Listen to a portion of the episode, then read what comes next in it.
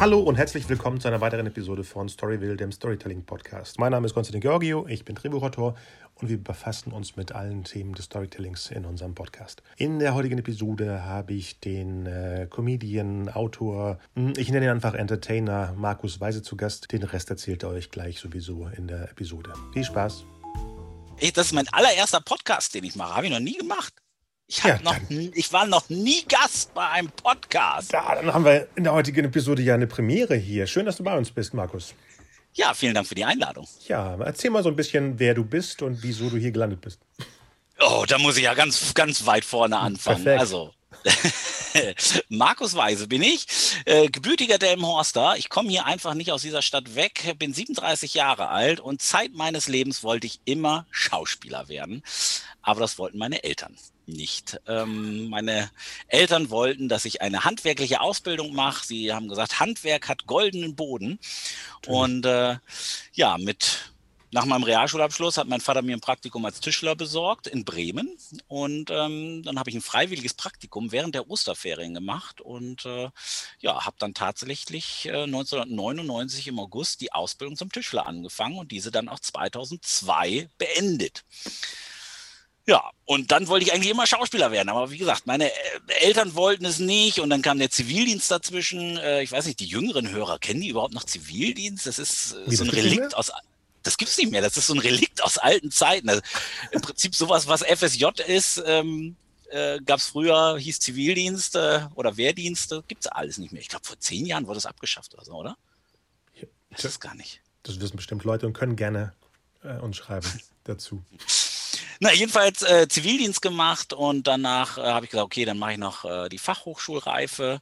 Äh, habe sie dann auch mit Schwerpunkt Bühnenbilddesign äh, gemacht oh. in Bremen an der Willem-Wagenfeld-Schule und äh, wollte dann Bühnenbilddesign studieren in Hannover. Habe mich da auch vorgestellt mit einer Mappe und allem drum und dran. Und dann saßen da die Professoren so mit schwarzen Rollkragenpullover um Schal um und so weiter und so fort und haben jede Mappe begutachtet und ähm, fing dort an, Sachen zu sehen, wo ich gedacht habe, das sieht man doch da nicht drin. Und irgendwann habe ich meine Mappe zusammengeschlappt und gesagt, wir werden uns nie verstehen und bin gegangen. Habe dann gedacht, okay, wo knüpfe ich an? Und habe dann gedacht, okay, dann mache ich weiter die Ausbildung äh, Tischler und verknüpfe sie weiter mit einem Studium und äh, werde dann Holzingenieur und habe tatsächlich äh, angefangen, Holzingenieurwesen in Hildesheim zu studieren. Aber ich wollte ja eigentlich Schauspieler werden. Ähm, ja, und habe dann Holzingenieurwesen äh, studiert, äh, vergeblich, zwei Semester und war dann auch mittlerweile zu alt für eine Schauspielschule, also für eine staatliche Schauspielschule. Und äh, eine private äh, über, wenn du eigentlich, wenn du über, über 20 bist, 23, 24, so. da bist du schon, als Mann bist du zu alt dafür. Denn die wollen ja an den Schauspielschulen, wollen die einen Rohdiamanten haben. So mhm. Ganz jungen Mann, den man noch formen kann. Und äh, jemand, der dann schon eine Tischlerausbildung hat und äh, also was, den kann man ja nicht mehr so gut formen.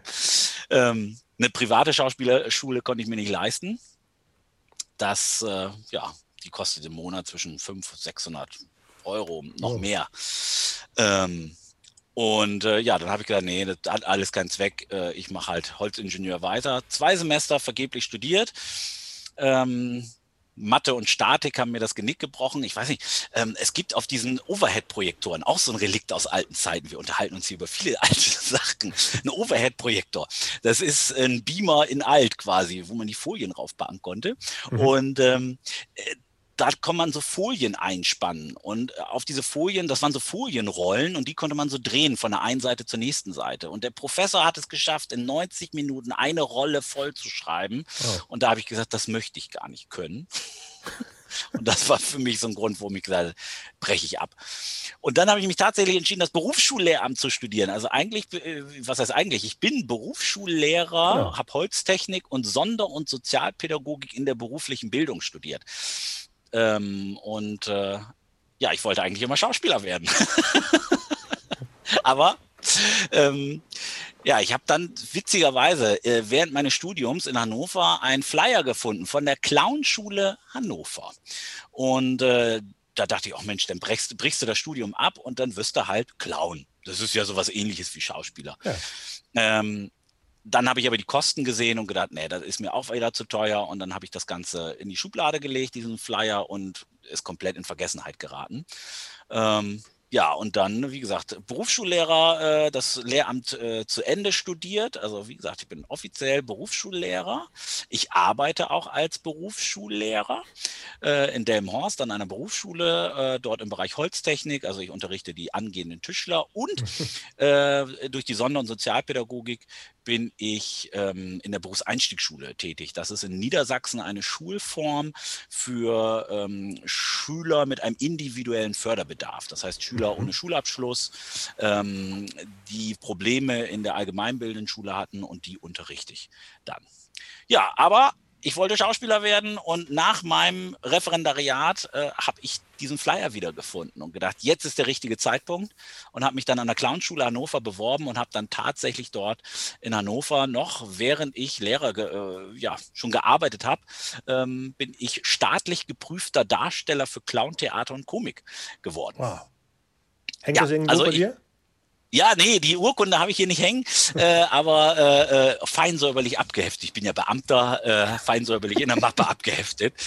Ähm, ja, und man legt tatsächlich eine, eine, praktische Prüfung ab, eine schriftliche und eine mündliche Prüfung. Äh, das Land Niedersachsen haut da wirklich den Gaul unter, also das Wappen und man ist staatlich geprüfter Clown. Ich habe dann noch weitergemacht äh, in, der, in Sachen Klinik-Clown, äh, habe dann ein Jahr noch die Ausbildung zum Klinik-Clown gemacht und ähm, ja, arbeite auch noch als Klinikclown. Also bis vor Corona habe ich als Klinikclown in Bremerhaven in einem Krankenhaus gearbeitet, auf einer Kinder- und Jugendstation alle zwei Wochen und habe dort Besuche gemacht. Ja, und äh, Theater hat mich nie wirklich losgelassen. Ich wollte Schülern auch Theater beibringen und habe dann noch während des Referendariats eine Ausbildung zum Theaterpädagogen gemacht. Und ähm, ja, deswegen, wie gesagt, ich wollte immer Schauspieler werden, äh, hat nie so wirklich geklappt, aber ich bin staatlich geprüfter Clown und meine Anfänge in Sachen Theater, und jetzt kommen wir ja so langsam in die Schiene, warum wir uns überhaupt kennen. Ach, das sind die Anfänge, ähm, okay. Ja, äh, ich habe als, als, als Kind schon immer Theater gespielt in einer Kinder- und Jugendtheatergruppe, äh, bin 1999 zum Niederdeutschen Theater nach Delmenhorst gewechselt und habe jahrelang in Delmenhorst Theater gespielt. Auch am äh, ehemaligen Waldau Theater habe ich tatsächlich auch Niederdeutsches hm. Theater gespielt. Und in Oldenburg äh, bei der August-Hinrichs-Bühne, die am Oldenburgischen Staatstheater angeschlossen sind. Dort habe ich auch ganz äh, viele Jahre, ich glaube fünf Jahre fast, haben wir Männerhort äh, in Platz für Kerz gespielt und andere Stücke habe ich dort in Oldenburg gespielt. Also niederdeutsches Theater hat mich nie losgelassen und das ist so auch meine jahrelange Erfahrung im Bereich Theater sozusagen. Und diesen, diesen Bereich Humor, den habe ich äh, damit bedient, äh, dass ich mir mein Studium und ja schon noch länger immer auf Geburtstagen, Hochzeiten, Vereinsfeiern, Firmenfeiern, Betriebsfeiern, dort habe ich äh, als äh, ja, Parodist, Schrägstrich Comedian Auftritte gehabt. Ich habe Inge Meisel parodiert, Helmut Kohl, Udo Lindenberg, Marcel Reich-Ranitzky. Also die ganzen äh, Relikte auch aus alten Zeiten. Deswegen so Stimmparodien finde ich, das ist so typisch 90er. Mhm. Äh, und, und irgendwann habe ich gesagt, nee, jetzt ist genug. Jetzt war ich in so vielen Landgasthöfen auf Geburtstagen, Hochzeiten. Ich habe so viel gesehen hier im Umkreis. Äh, ich war auf ganz vielen Faschings- und Karnevalssitzungen, bin als Büttenredner aufgetreten, unter anderem auch beim Ganneke Seer Fasching. Also ähm, dieser Bereich Humor hat mich nie, nie wirklich losgelassen. Und witzigerweise irgendwann ähm, fing ich auch an, Theaterstücke vom Plattdeutschen beziehungsweise vom Hochdeutschen ins Plattdeutsche zu übersetzen. So rum ist richtig. Und da habe ich ein Stück ähm, oder habe ich viele Stücke von, von Christian Kühn. Christian Kühn ist äh, Intendant an der Komödie Dresden mhm. und ähm, ja, von dem habe ich sein erstes Stück oder ich glaube, also das ist gar nicht sein erstes Stück, aber äh, Machos auf Eis habe ich übersetzt auf Plattdeutsch. Das habe ich damals am, am Packhaus-Theater gesehen, jetzt mhm. Komödie Bremen. Und äh, Tussi Park hat er geschrieben und das sind Stücke, die ich dann übersetzt habe ins, ins Plattdeutsche. Und ähm, dann habe ich mich über, mit, über Facebook mit Christian Kühn befreundet. Mhm. Und äh, Christian Kühn hat daraufhin irgendwann mal ähm, einen Castingaufruf äh, geteilt auf Facebook von Oliver Geilhardt. Und äh, der Regisseur hat mich ja oder hat mich gecastet äh, für den Theaterverbund Schakines, ähm, für Scharfe Brise, die Rettungsschwimmer vom Titisee. Genau das legendäre Stück, ich glaube, ich, im Juni 2017 hatten wir, glaube ich, Premiere, wenn mich nicht alles täuscht, in Bremen. Ähm, und ähm, dafür hat er, da war ich beim, das war mein erstes Vorsprechen in Hamburg, äh, direkt bei der ZAV und ganz viele wichtige Leute waren da und ähm, ja, mein allererstes Vorsprechen. Und das lief nicht so, wie ich es mir vorgestellt hatte, hat mir Oliver äh, dann auch im Nachhinein zurückgemeldet. Aber eine Sache hat ihn überzeugt, das war die Sache von äh, Christian Kühn, der wusste, dass ich den Weltrekord im Witze erzählen innehabe. Woher wusste er? Welt hat er auf Facebook äh, so. mitbekommen. Dadurch, dass ich ja äh, befreundet bin mit Christian, habe ich dann, ähm, hat er das gesehen, dass ich den Weltrekord in die meisten Witze in 60 Sekunden innehabe. Den habe ich am 5. November 2015 äh, wieder zurück nach Deutschland geholt und erzählt 33 Witze in einer Minute. Das sind diese One-Liner-Witze. Mhm. Ähm, was ist ein Keks unterm Baum, ein schattiges Plätzchen, was ein Kondom mit Loch, Kinderüberraschung und die dann entsprechend schnell erzählt, kommt man auf 33 Witze äh, in 60 Sekunden. Dann versucht es ähm, selber zu toppen? Äh, ja, ich komme auf 34, aber dann muss wirklich die Atmung und alles stimmen und äh, man darf sich kein einziges Mal verhaspeln. Das ist schon knackig. Mhm. Also 33 ist echt schon gut. Alle 1,8 Sekunden Witz, glaube ich, ne? wenn ich ja. richtig gerechnet habe. Mhm.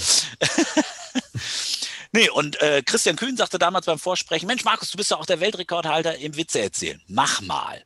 So, und das war ja zwei Jahre, hatte ich diesen Weltrekord nicht mehr auf einer Bühne dargeboten.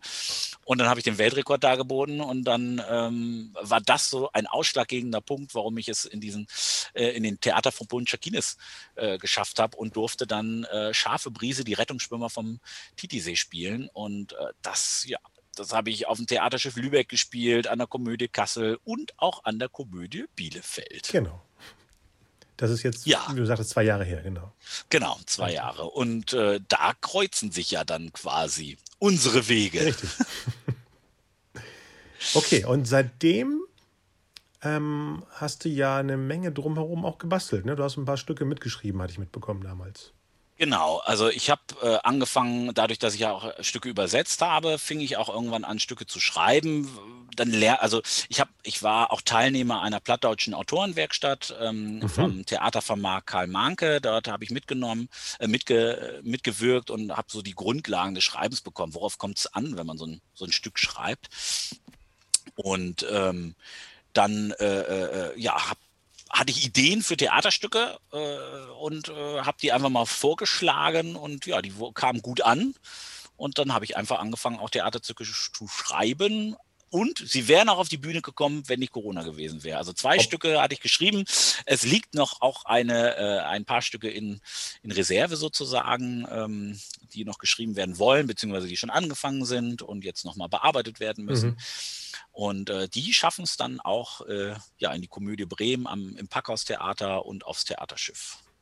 Also wir sind ja beim Neustart gerade. So gefühlt geht es ja jetzt ab. Richtig, also deswegen, ich hoffe, das, das klappt auch alles. Also Schauspieler dürfen ja mittlerweile auch auf der Bühne ähm, ohne Maske, wenn sie getestet sind mhm. und äh, geimpft sind, dann ähm, kann man fast Alltag auf der Bühne wieder verbringen. Ähm, ja, und da, dadurch bin ich auch ans Schreiben gekommen. Und das Ohnsorg-Theater hat auch eine Übersetzung schon mal von mir gespielt. Äh, Kalender Dance. Das ist äh, äh, ja das, das die plattdeutsche Version von Kalender Girls. Doch. Ähm, wow. Zum gleichnamigen Film, der ja auch relativ bekannt ist. Ja. Und ähm, ja, da, da habe ich die plattdeutsche Fassung geschrieben, ja, und die auch schon am Unsorg-Theater aufgeführt wurde. Und das Moment, ist für ist jemanden. Das ein Musical oder ist es ein Theaterstück? Nee, das ist ein Theaterstück. Kalender Girls ist ein? Theaterstück. Von Kalender ich weiß es gar nicht. Okay, müssen wir mhm. mal gucken. Okay. Mhm.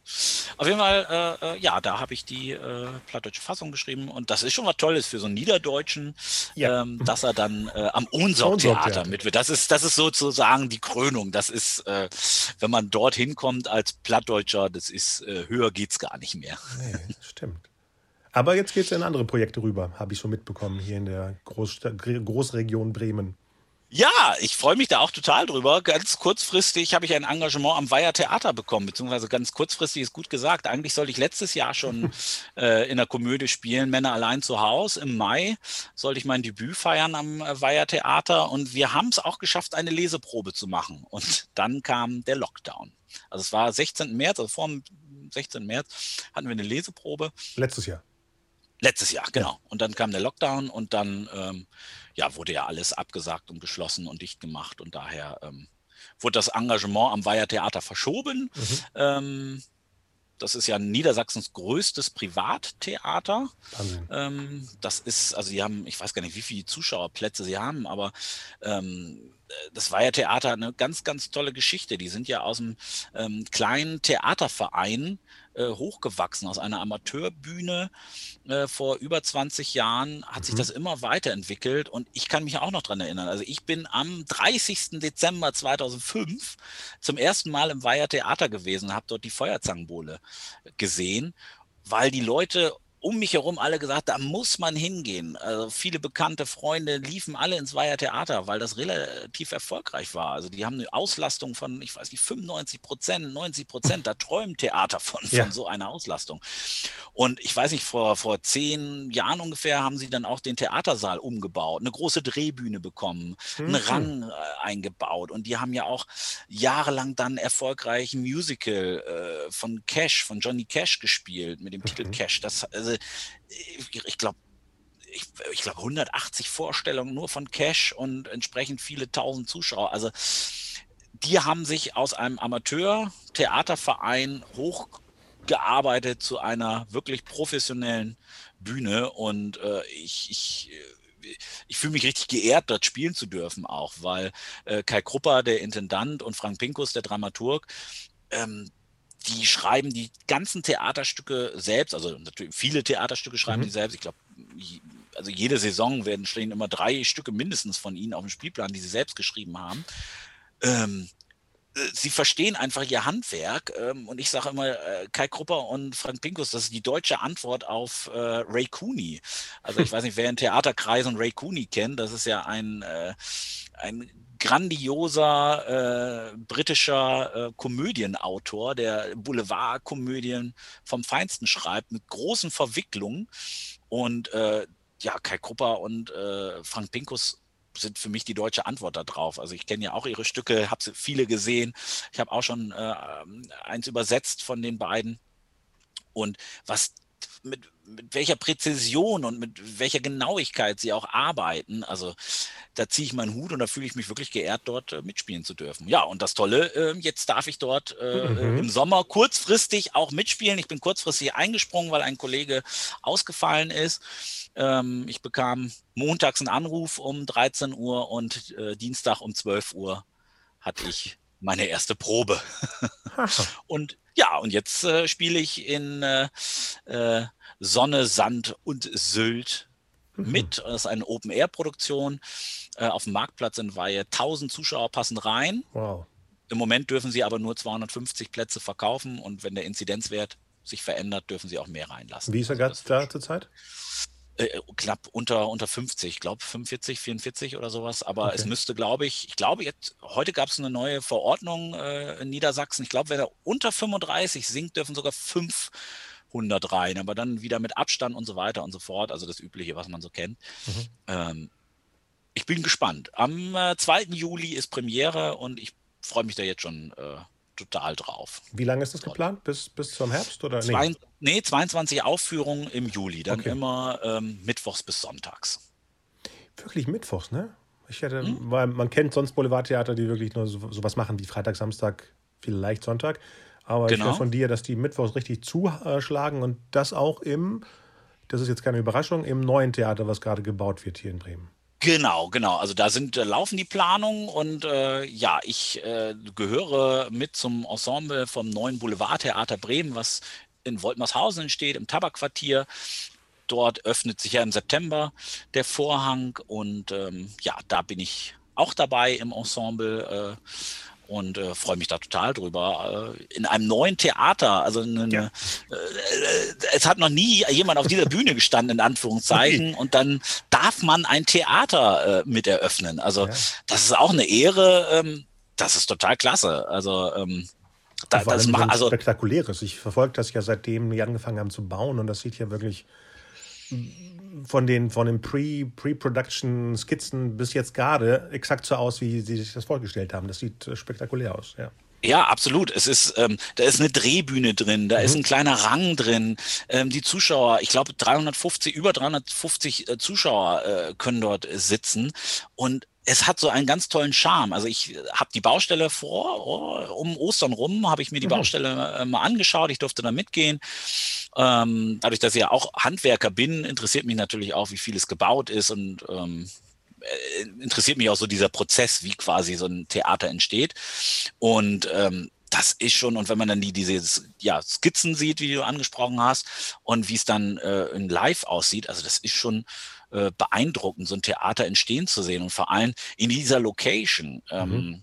Das ist ja, äh, ja in Woltmershausen, ähm, die alte Tabakfabrik Brinkmann. Entweder haben die Leute im Hafen gearbeitet, bei Mercedes oder bei Brinkmann und haben Zigaretten hergestellt. Das ist ein Riesengelände.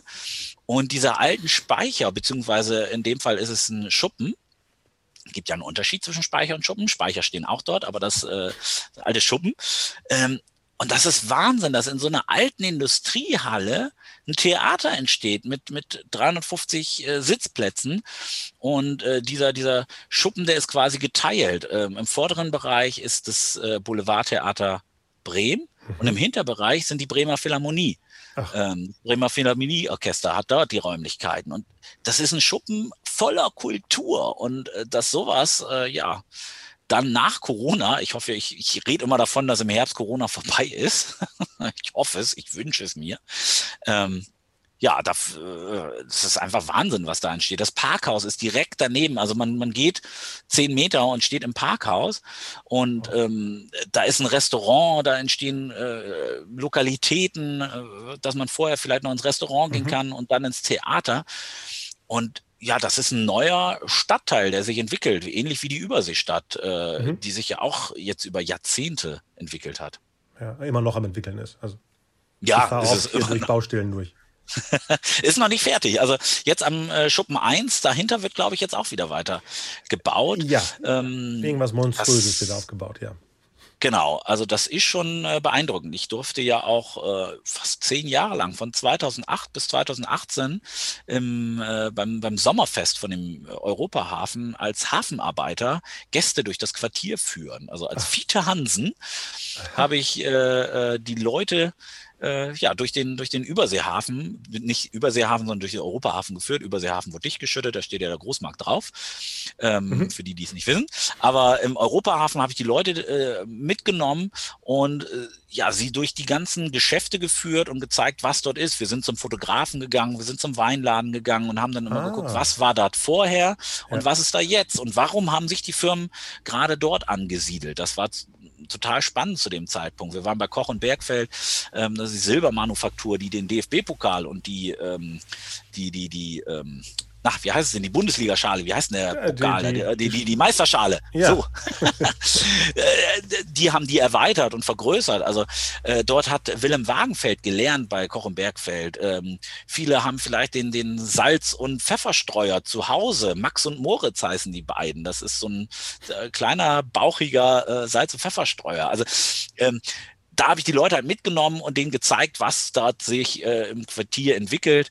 Wir sind auch in den äh, Schuppen 1, der ja so für Automobilkultur steht, äh, hingelaufen und ich erinnere mich an ein Jahr, da hatte ich in einer Tour 90 Gäste, die ich geführt habe, weil im Schuppen 1 sind oben Reihenhäuser entstanden. Mhm. Das heißt, man konnte dort äh, auf die, äh, da wo die quasi die, die Waren gelöscht wurden und raufgehieft wurden, mhm. dort sind jetzt die Balkone. Das heißt, die Leute sitzen quasi auf dem Balkon, wo Ach, früher ja. die Waren äh, raufgepackt ja, wurden ja. mit dem Kran. Und das Besondere, weil dieser Schuppen 1 ja für Automobilkultur steht, ähm, ist, äh, es wurden die Lastenfahrstühle so umgebaut, dass man mit seinem Auto nach in den, mhm. also man konnte unten in den Lastenfahrstuhl reinfahren, das Auto mit in die erste Etage nehmen und man konnte sein Auto in die Küche quasi direkt reinfahren.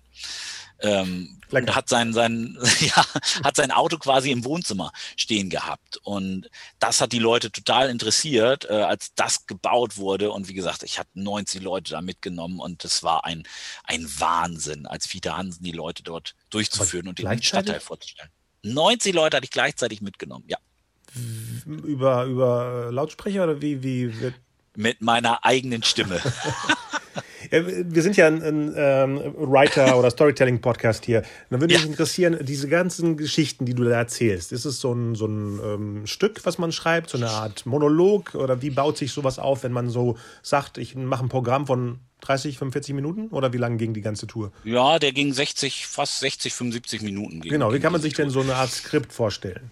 Gibt es mhm. eine Vorlage? Gibt es jemanden, der sagt, das, das und das muss rein? Oder hat man da freie, freie ja, ich hatte damals freie Hand. Ähm, allerdings war da ein Daumen drauf, es war ein Regisseur da, der das hm. Ganze natürlich auch noch ein bisschen in Form gerückt hat. Aber diese Figur Fiete Hansen, äh, die Idee von dem Auftraggeber war damals, dass es einen alten Hafenarbeiter gibt, der morgens aufsteht, zur Schicht will, ein Schiff löschen will und feststellt, es sind keine Schiffe mehr da zum Löschen.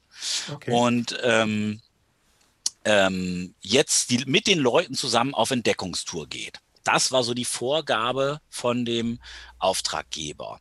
Und jetzt habe ich überlegt, okay, wie fühlt sich so ein alter Hafenarbeiter oder so ein Hafenarbeiter in den 50er und 60er Jahren? Und das, die Geschichten, ähm, die entstanden durch äh, ja, autobiografische Interviews. Ich habe dann mit alten Hafenarbeitern gesprochen, mhm. die, die mir ihre Lebensgeschichte erzählt haben. Und das war total spannend. Also was die für Geschichten und Anekdoten aus dieser Hafenwelt äh, zu erzählen hatten, die ich dann mitgeschrieben habe. Und dann habe ich mir die besten ausgesucht und äh, den Leuten dann äh, auf dieser Tour erzählt. Als wir zum Beispiel beim Weinladen waren, habe ich den Leuten erzählt, wie man tatsächlich Wein geschmuggelt äh, hat, weil der Europahafen war ja ein Zollhafen mhm. und ähm, es gab dann Steigleitungen, äh, so Saugrohre, äh, mit denen die Tankschiffe, wo Wein drin war, leergesaugt wurden. Und wer die Physik kennt oder wer schon mal am Strohhalm äh, gezogen hat und dann seinen Finger ganz schnell raufgemacht hat, der weiß,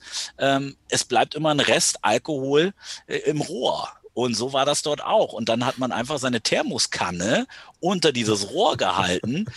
Äh, der Hafenarbeiter oben hat den Hahn wieder aufgedreht, sodass äh, ja, die Schwerkraft ihr Übriges tut und der Wein in die Thermoskanne läuft. Und das haben alle gemacht. So, und am Zoll äh, vorbei, sage, haben Sie was zu verzollen? Nö, ich habe nur meinen Kaffee in der Thermosbuddel. So, da, der Zollbeamte riecht natürlich nicht an der Thermosbuddel und schon hat man schön Bordeaux Wein mit nach Hause genommen in der Thermoskanne. Das, äh, und solche Anekdoten haben die ja. mir erzählt und das ist Gold wert für, um, um Geschichten zu erzählen.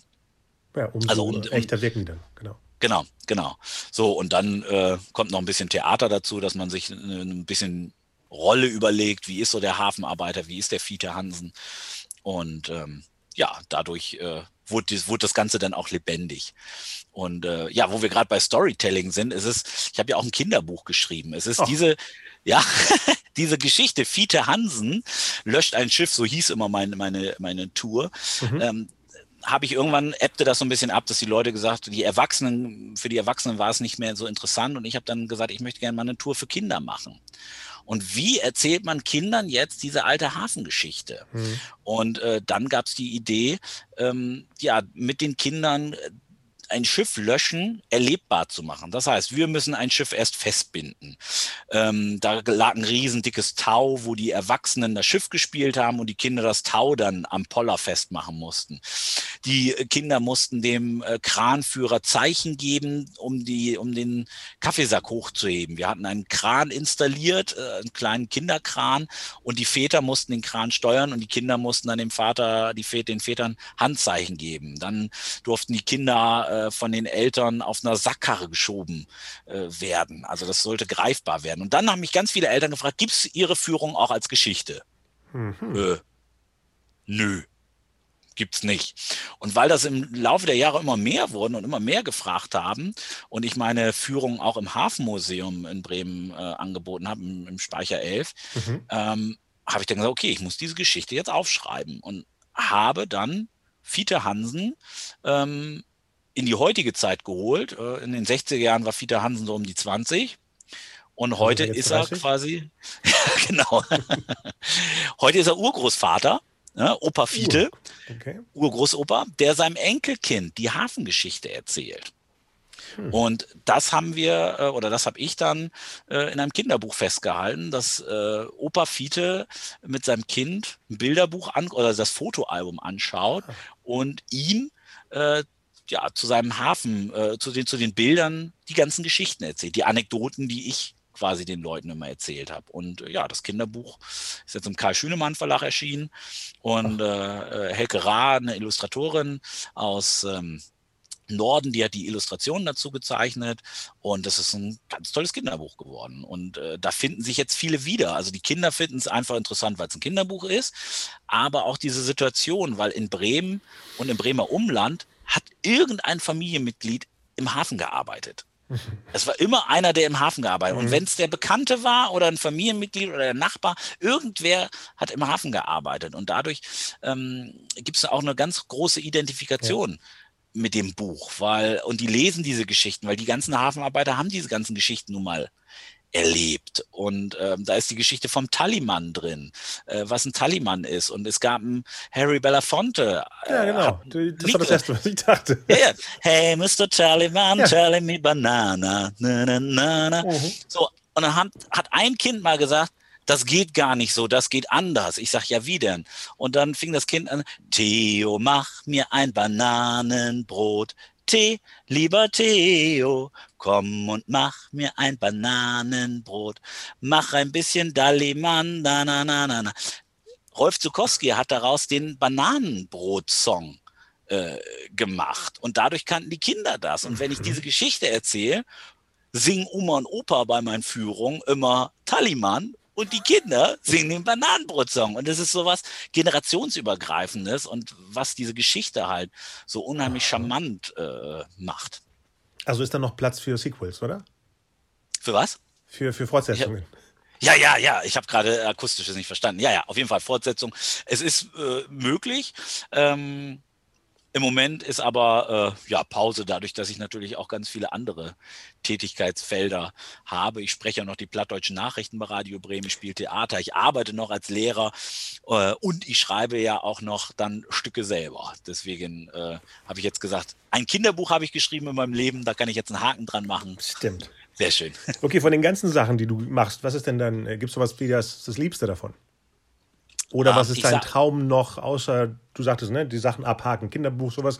Was wäre noch ein Projekt, was du angehen wollen, wollen würdest?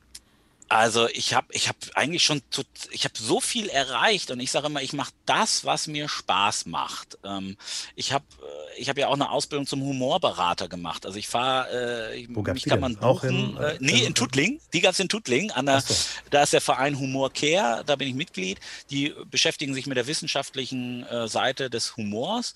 Und dort habe ich auch die Ausbildung zum Humorberater gemacht. Ähm, weil mich diese, Hintergrund, was, wie funktioniert Humor? Mhm. Was macht Humor aus und wie komme ich mit Humor besser durch meinen Alltag? Quasi das, was Eckhard von Hirschhausen in seiner Stiftung Humor hilft Teilen auch vermittelt.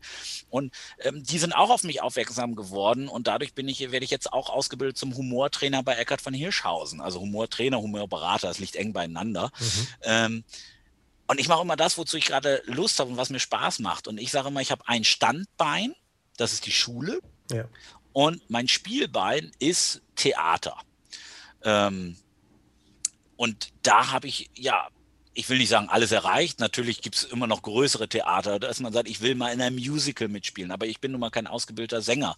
Ähm, aber äh, natürlich, äh, es gibt Riesentheater, äh, äh, keine Ahnung, äh, in, in Berlin an irgendeiner Bühne zu spielen oder sowas. Aber darum geht es mir gar nicht. Ich will eigentlich geht es mir darum, wenn ich im Theater auf der Bühne stehe, will ich Leute unterhalten. Mhm. Zwei Stunden möchte ich diese Menschen unterhalten, dass sie ihren Alltag vergessen, nach Hause fahren und sagen, boah, was das ein schöner Abend, was habe ich gelacht. Und ähm, das kann man in jedem Komödientheater, in Anführungszeichen, hoffentlich erreichen. Und äh, natürlich ist als Plattdeutscher ein Traum, nochmal im Ohnsorg-Theater zu spielen. So, aber jetzt, sage ich mal, habe ich erstmal in Sachen Theater habe ich das erreicht, was ich immer erreichen wollte. Und nach oben hin gibt es erstmal keine, äh, dass ich jetzt sage, ich muss unbedingt nochmal mhm. an einer Komödie ähm, Winterhuder Fährhaus spielen oder ich ah, ja. muss an einer Komödie Kurfürstendamm spielen oder ich muss an einer Komödie Düsseldorf spielen oder ich muss unbedingt mal am Bayerischen Hof spielen oder sowas.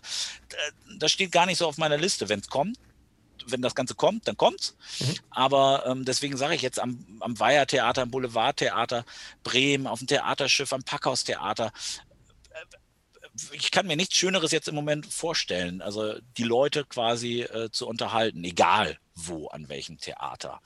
Und äh, ja, natürlich Stücke schreiben. Ich freue mich ungemein darauf, wenn das, was ich geschrieben habe, dann auch auf die Bühne kommt. Mhm. Äh, weil das ist für jeden Autoren, äh, glaube ich, ein ganz besonderer Moment, wenn der Vorhang aufgeht und man das sieht, was man sich am Schreibtisch überlegt hat. Das geht ja wahrscheinlich vielen, so Drehbuchautoren jetzt hier auch äh, zuhören, dass man sich Rollen überlegt, Figuren überlegt und dann, dann geht es an Filmen es wird gefilmt und die, die, der, der, der Schnitt am Ende und so weiter und so fort. Am Ende steht ein fertiges Produkt, was ja am Schreibtisch eigentlich mhm. entstanden ist. Und das finde ich da so faszinierend dran. Und deswegen freue ich mich total darauf, wenn dann ähm, ja ein Stück von mir äh, dann auch aufgeführt wird, weil das ist dann nochmal so ein besonderer Moment, glaube ich. Kannst du schon verraten, worum es da geht? Ähm, ja, also das Stück, es ist einmal Fischer sucht Frau. Mhm. Ähm, es geht, äh, das sollte eigentlich, wie gesagt, letztes Jahr im Herbst schon Premiere an einer, äh, an einer Komödie Bremen haben, am Park, im Parkhaustheater. Äh, Fischer sucht Frau.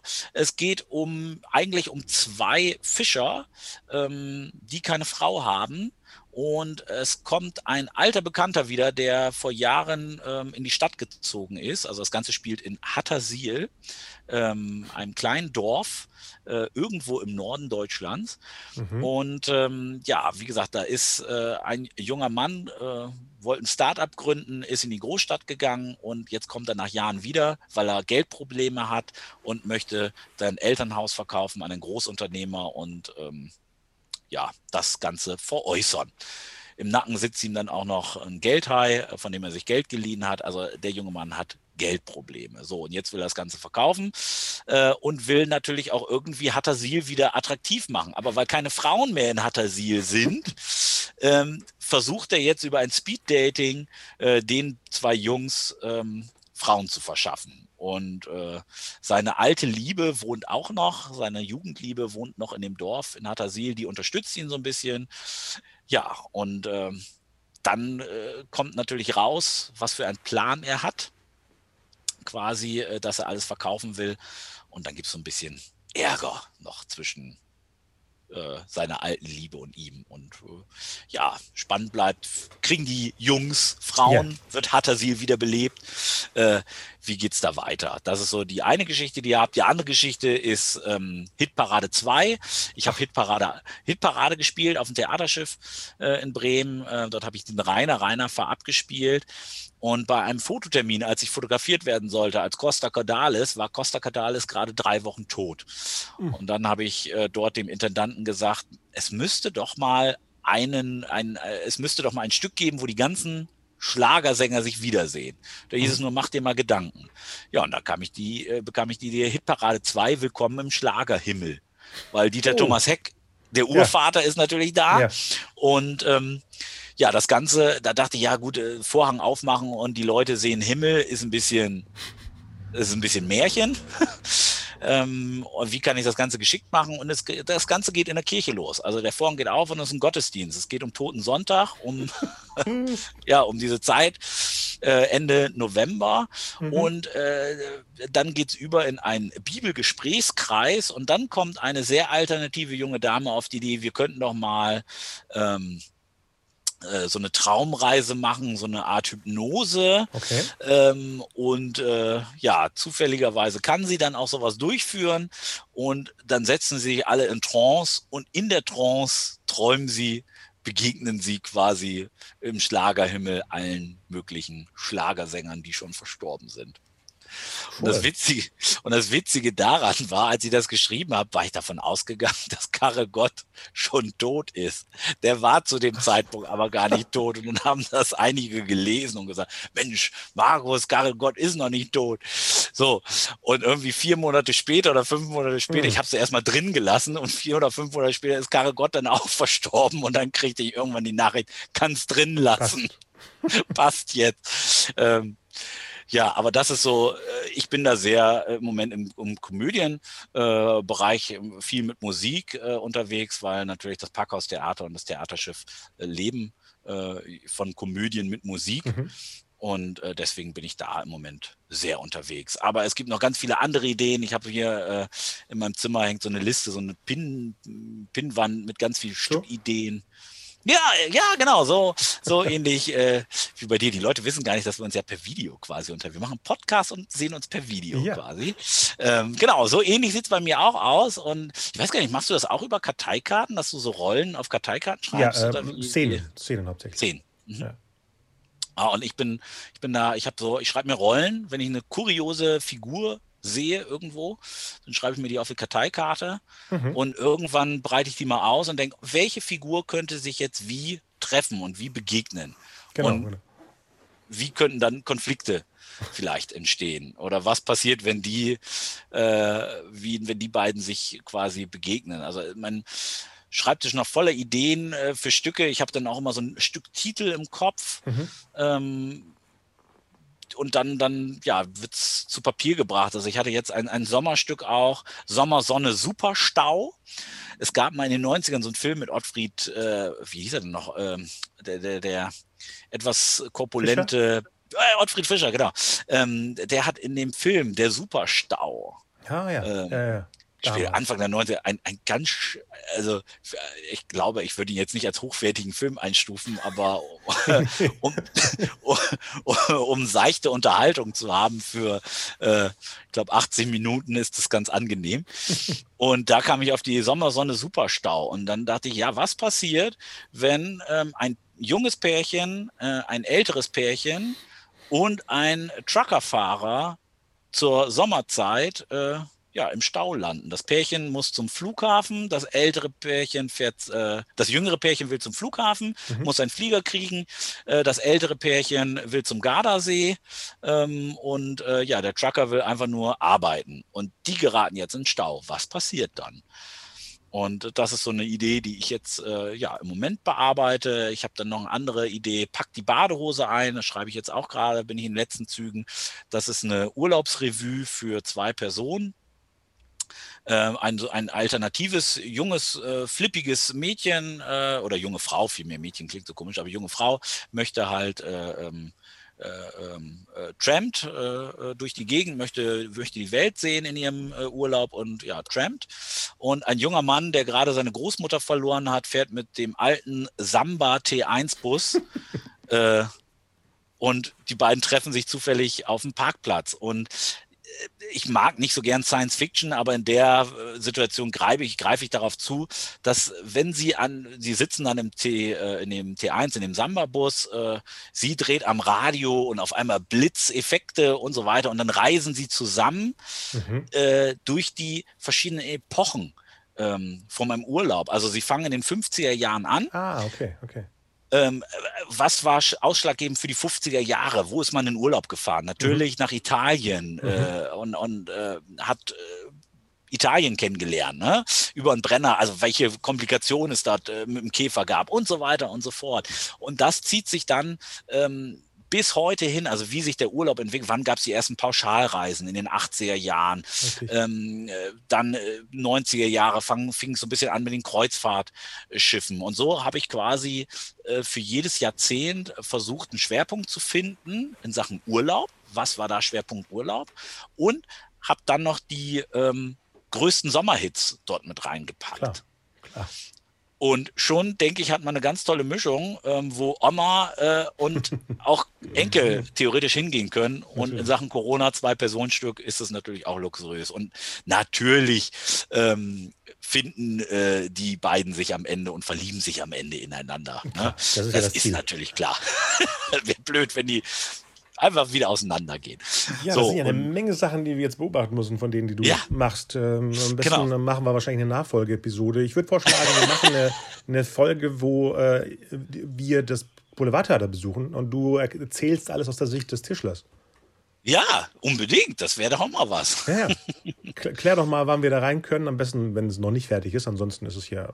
Äh, ja, die sind, die Schlüsselübergabe ist schon Anfang Juli. Also die okay. sind schon ziemlich, ziemlich weit. Also ähm, Anfang Juli gibt es die Schlüssel und ich glaube, zwei Wochen später werden die Scheinwerfer aufgehangen. Also das okay, ist da. Dann packen wir das Attacke. an im Juli. genau. Super. Ja, vielen Dank, dass du bei uns warst. Ja, vielen Dank, dass ich dabei sein durfte. Mein erster Podcast. Ich habe das Gefühl, ich habe ununterbrochen geredet, aber. Äh, Darum geht's auch. Und äh, guck mal, in, in ein paar Wochen kann sogar der zweite schon sein. Das wenn das der erste Podcast war. okay. Danke, ja, dass du dabei Dank. warst. Tschüss.